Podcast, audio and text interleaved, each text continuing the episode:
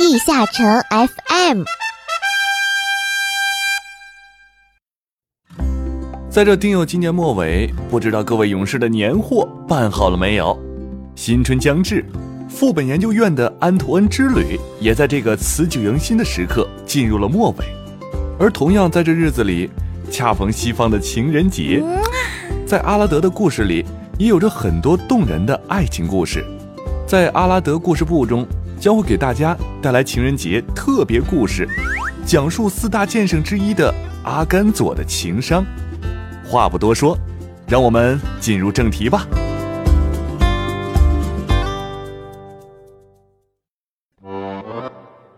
对于副本机制有疑惑，看到两个团队副本中团长的风骚指挥很羡慕。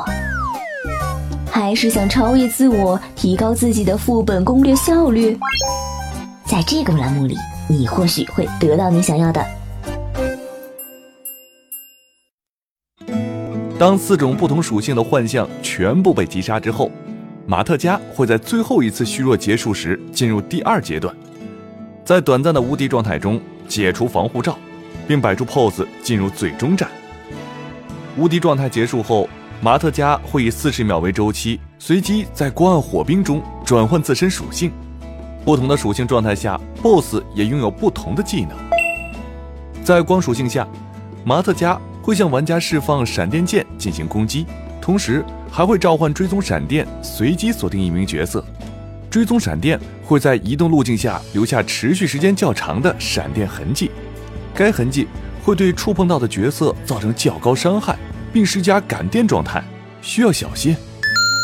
暗属性下，马特加会周期释放黑色的球体产生爆炸，对玩家造成伤害。同时，马特加还会随机选择一名角色，在其身上召唤魔法阵，一段时间后会被黑暗禁锢。如果该禁锢没有被及时打碎，则所有被禁锢的角色在禁锢结束后会受到较高伤害。火属性下。马特加脚下会生成火焰光环，所有处于光环的角色会随时间受到大量伤害。同时，马特加会周期的进入无敌状态蓄力，释放火柱攻击面前的角色，造成较高伤害和击飞。被击飞后，很容易被火焰光环的伤害击杀，也要多加小心。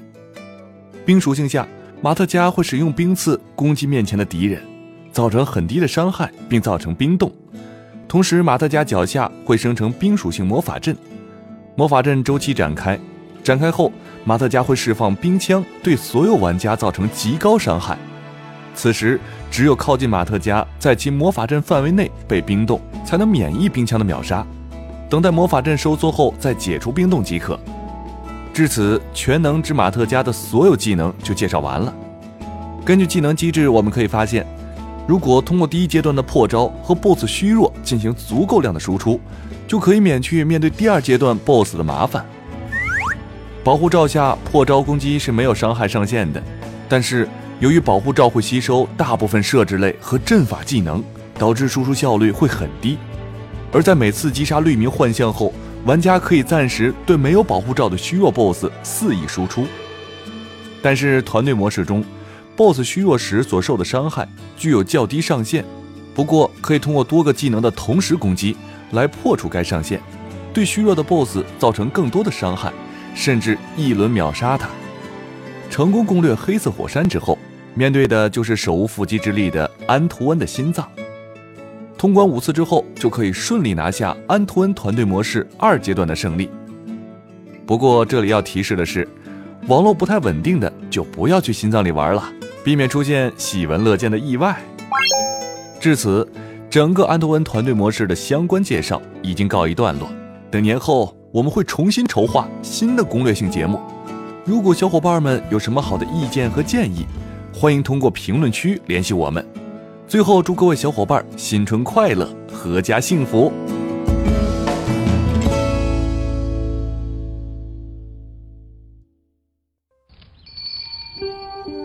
左键错过了多少人物，空格忽略了多少故事。朝花夕拾带你去了解 DNF 背后的故事。这里是阿拉德故事部。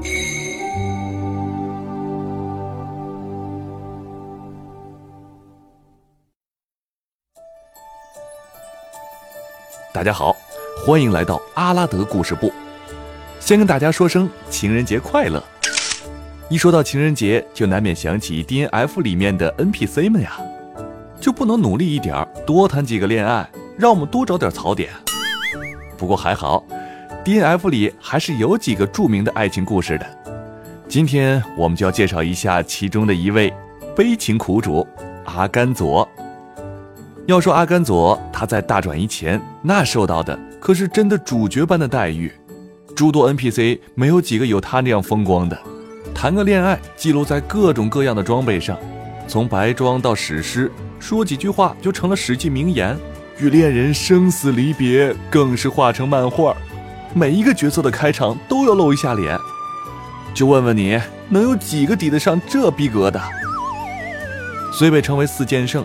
实际上和四剑圣其他三人认识的并不久，和林纳斯倒是老朋友，在巨剑上的天赋，是他叫阿甘左，没人敢称阿甘右。悲鸣洞穴的觉醒秒虫王就把我吓了一跳。他沉默寡言，对陌生人十分警惕，喜欢安静的环境，即使是在酒馆里喝酒，也总是挑一个僻静的角落。整不明白，这性格怎么和卢克奇谈的恋爱？在悲鸣洞穴事件之前，阿甘佐是一个阿拉德的流浪剑士。在阿尔文防线处理任务的时候，卢克西正在阿拉德大陆找能治疗卡赞瘟疫的人，身上的籽儿都花光了。为了继续找下去，就准备抢劫。第一次就碰上了阿甘佐，也真是倒霉。几百年的修行被阿甘佐打败，卡赞爆发，爆种之后又被打败。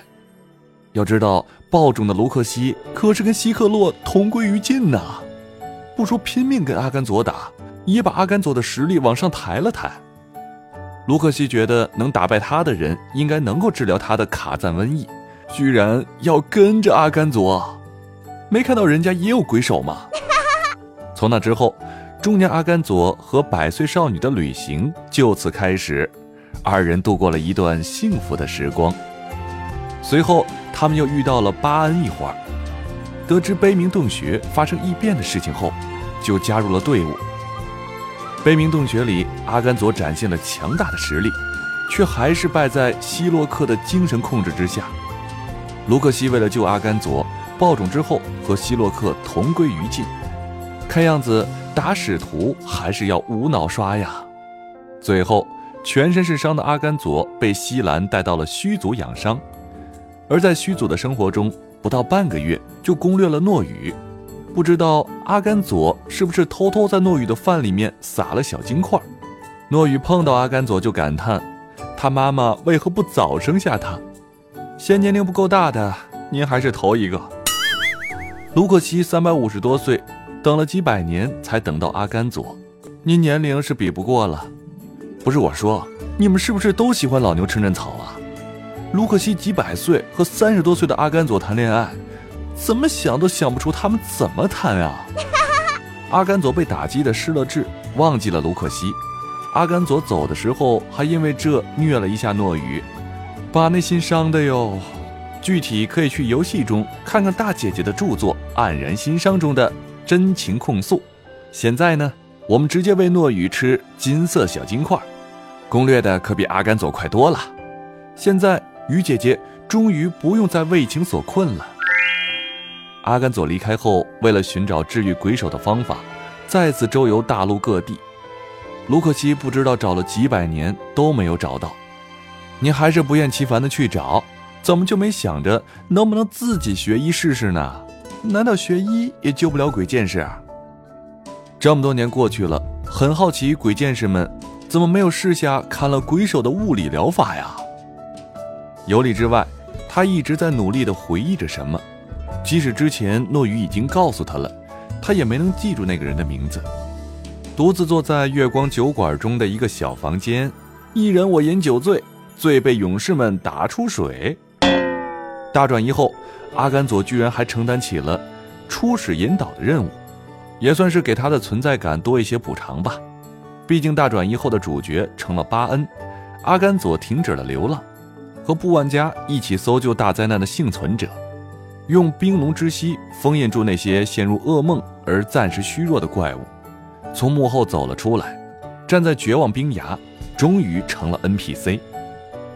现在起源版本一上线，我们对韩国人吃书的本领又有了更深的见识。卢克西没了，从 DNF 的剧情里消失了，这样一段情只留在了各种记录当中。可怜我们的左叔啊，那么大的一个媳妇儿，说不见就不见了，只能坐在酒馆当一个毫无波澜的 NPC，连个情人节都过不成了。不过没了老婆之后，这双手功力应该会大涨吧？拿巨剑那是更方便了。